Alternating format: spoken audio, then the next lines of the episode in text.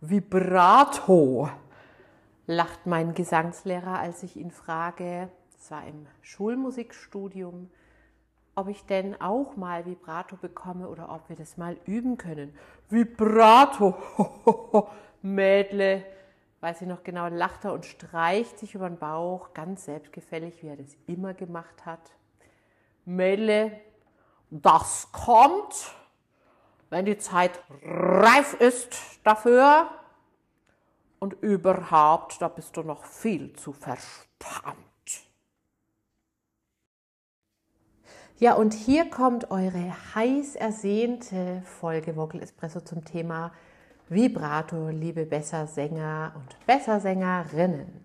Wir klären, warum wir eigentlich so hinterher sind, Vibrato zu können, was es genau ist und ob es trainierbar ist. Und an dieser Stelle, ihr kennt mich, die Antwort lautet natürlich nein, Mädle, das kommt zu seiner Zeit. Ne? Und ich zeige euch zum Schluss zwei Übungen, wie ihr es mal probieren könnt. Espresso-Tasse in die Hand, es geht los.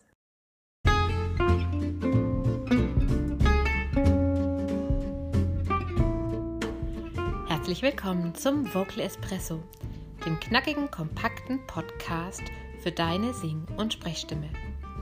Frei singen aus dem tiefsten Inneren deines Wesens, so wie du es dir wünschst kompetent kommunizieren über deine Sprechstimme, auch unter Druck und Stress. Lass uns jeden Tag ein bisschen besser werden, gemeinsam. Ich bin Antje von Stimme Nürnberg und los geht's. Ich habe fast keine Schülerin oder keinen Schüler, die sich das nicht irgendwann wünschen. Antje, ich habe kein Vibrato, wenn sie es denn nicht haben. Ich will das. Warum wollen wir das? Naja, es ist, es gilt gemeinhin als Zeichen einer ausgebildeten Stimme, das eine amateurhafte Stimme von einer trainierten Stimme unterscheidet. Es ist auch ein ästhetisches Merkmal.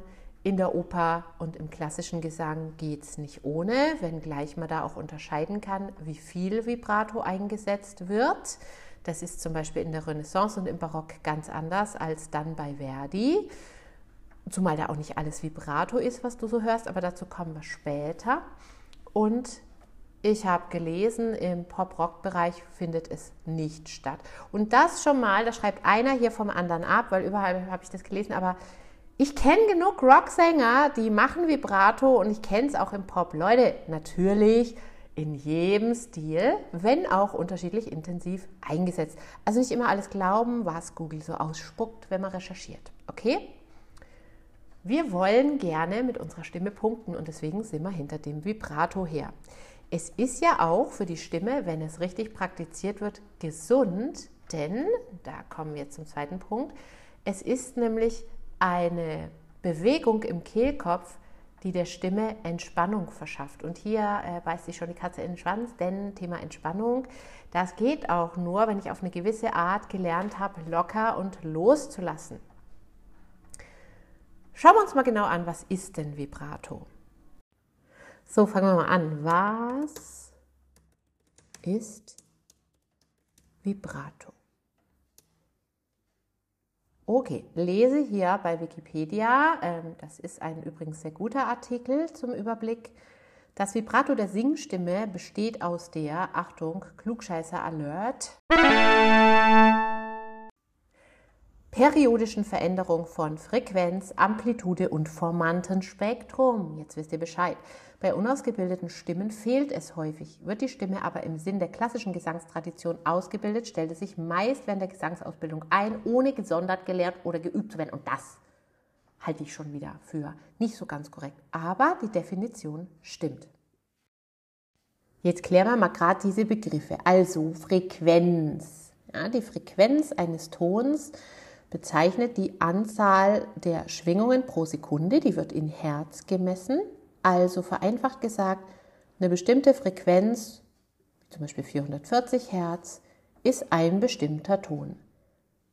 Beim Vibrato verändert sich die Frequenz des Tons, also die Tonhöhe schwankt. Das ist kompliziert, ne? Ich habe euch das mal eingesungen. Wie ihr hört, schwankt meine Tonhöhe zum Ende des Tons hin periodisch. Ja, also es wird immer ein bisschen tiefer und dann geht es wieder zurück auf den Ton. Wenn man das jetzt mikroskopisch machen würde, dann wäre es von der Frequenz her gesehen, ist es also eine Tonhöhenschwankung abwärts. Das ist ganz wichtig bei der Definition des korrekten Vibratos und das ist auch das, was wir üben. Eine Tonhöhenschwankung abwärts. Jetzt wirst du sagen, ja, und gibt sie dann auch aufwärts? Jawohl, das gibt es. Wenn das aufwärts ist, wird es zum Beispiel als Tremolo bezeichnet. Ich versuche das mal zu demonstrieren, bin nicht so gut drin. Aber du wirst merken, dass dir das ganz schnell auf die Nerven geht. Das hat nämlich eine andere Energie. Also, Start. Ist das Tremolo? Alles klar? Also wie gesagt, ich bin nicht so gut im Demonstrieren von Tremolo, weil ich es nicht geübt habe. Aber das ist eben der Unterschied. Tremolo und Vibrato werden umgangssprachlich gerne als eine Sache verwendet, ist aber, wie du siehst, nicht korrekt.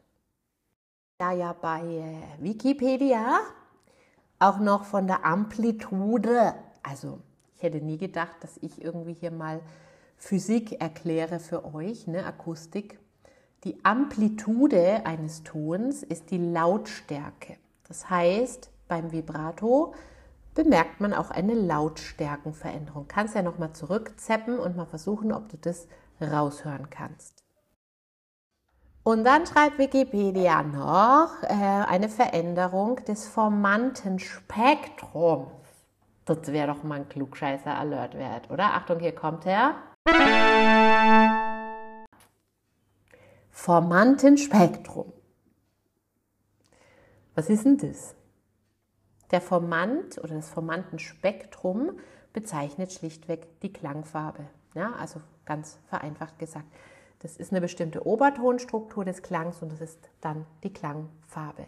Also ein Vibrato ist eine periodische Veränderung der Frequenz, also der Tonhöhe, der Amplitude, der Lautstärke und des Formantenspektrums der Klangfarbe.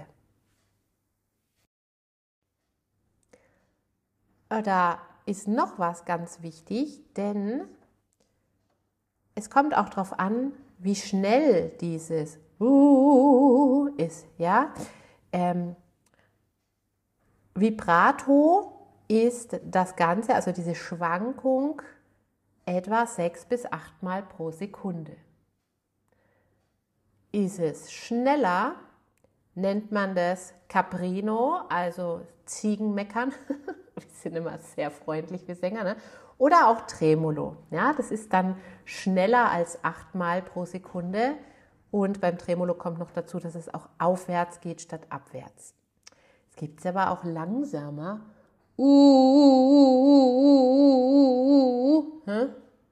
Das nennt man Wobble. Auch sehr freundlich. Ich habe mir auch mal sagen lassen, dass man das auch Altherren-Vibrato nennt. Okay. Da wäre es dann langsamer als etwa sechsmal oder fünfmal pro Sekunde. So die Zahlen, die variieren ein bisschen. Dies ist kein Vibrato. Wobble und Caprino oder Tremolo sind kein Vibrato.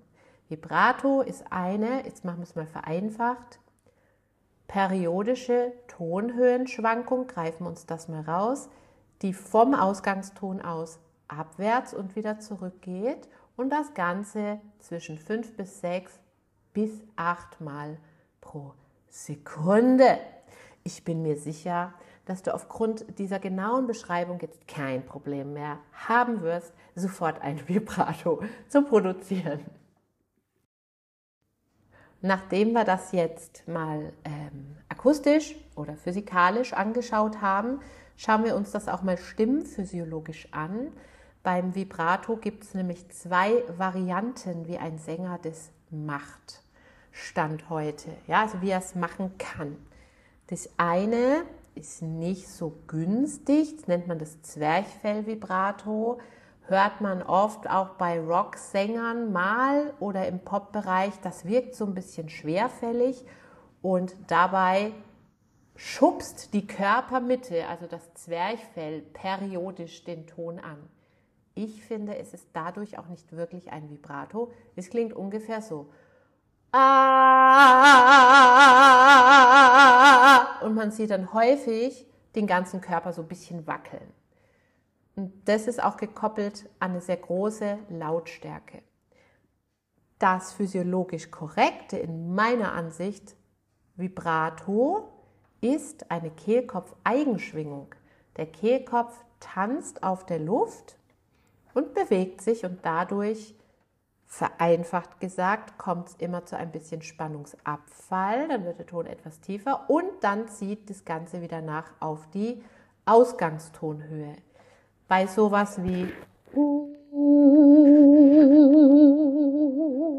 wenn man das macht, kann man von außen an den Kehlkopf fassen und wenn es richtig läuft, spürst du, dass der Kehlkopf sich leicht hin und her bewegt. Und das ist das, was ich lehre, das ist das, was stimmphysiologisch am gesündesten ist und das ist das, wozu ich dir auch zwei Übungen mitgebracht habe. Womit ich die Frage schon beantwortet hätte, ist Vibrato trainierbar? Selbstverständlich. Nicht jeder von uns gehört zu diesen Glückspilzen, wo sich irgendwann von allein einstellt. Das sagt aber nichts über unsere Qualität als Sänger oder Sängerin aus. Und dieses Kehlkopfvibrato oder diese Kehlkopf-Eigenschwingung, die kriegt man eigentlich nur hin, wenn der Ton leiser wird. Weil wenn der Ton leiser wird, dann lässt die Spannung innerhalb vom Kehlkopf etwas nach und dann geht das Ganze leichter. Deswegen ist dir vielleicht auch aufgefallen, dass mein Vibrato, das ich vorhin gemacht habe, immer erst am Ende vom Ton auftritt und da vorher auch so eine Lautstärkenreduktion stattgefunden hat. Ich kann es ja noch mal probieren.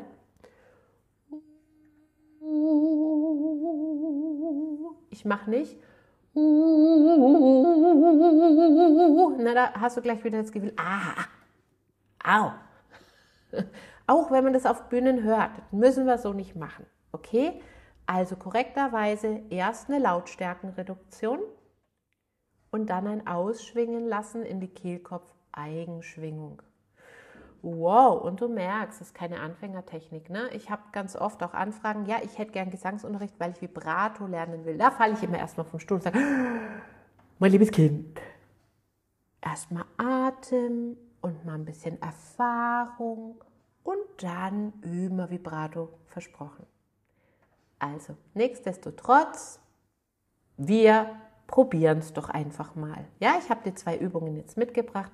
Da kannst du selber mal ausprobieren. Und don't worry, wenn es nicht gleich klappt, dranbleiben lohnt sich. Und an der Stelle kannst du dich auch schon mal freuen.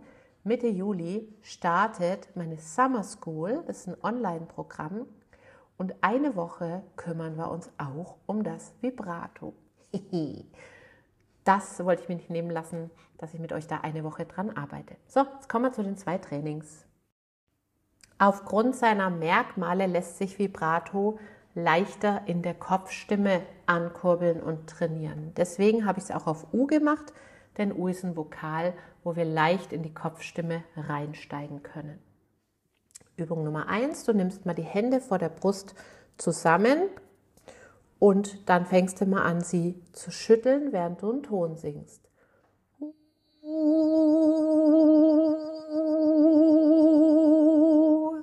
Ja, Hände vor der Brust gegeneinander drücken und dann die Arme schütteln. Und wenn du Glück hast, überträgt sich das auf deinen Kehlkopf und du kannst dann irgendwann mal aufhören. Oh wow, es hat schon ein paar Vibratos gemacht. Möglichkeit Nummer zwei, du machst so eine Art Triller, also du singst vom Hauptton immer eine halbe, einen Halbton runter und wieder zurück. Das machst du erstmal langsam.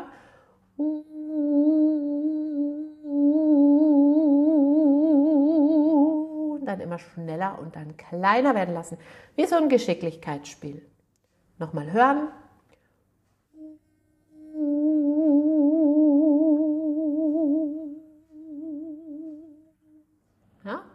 Das sind zwei Möglichkeiten. Einfach mal ausprobieren. Ich hoffe, es war eine spannende Episode. Teil die doch gerne Unten in den Show Notes gibt es auch schon die Interessentenliste für die Summer School. Da kannst du dich mal unverbindlich draufsetzen lassen. Ich informiere dich dann als allererstes und du bekommst auch einen Rabatt auf das Programm. Lohnt sich also. Lass mich wissen, wie es dir gefallen hat. Du kannst mir schreiben über Instagram, da heiße ich Stimme Nürnberg mit UE. Du kannst mir aber auch eine E-Mail schreiben an Stimme Nürnberg, ein Wort mit UE at gmail.com. Ich bin raus!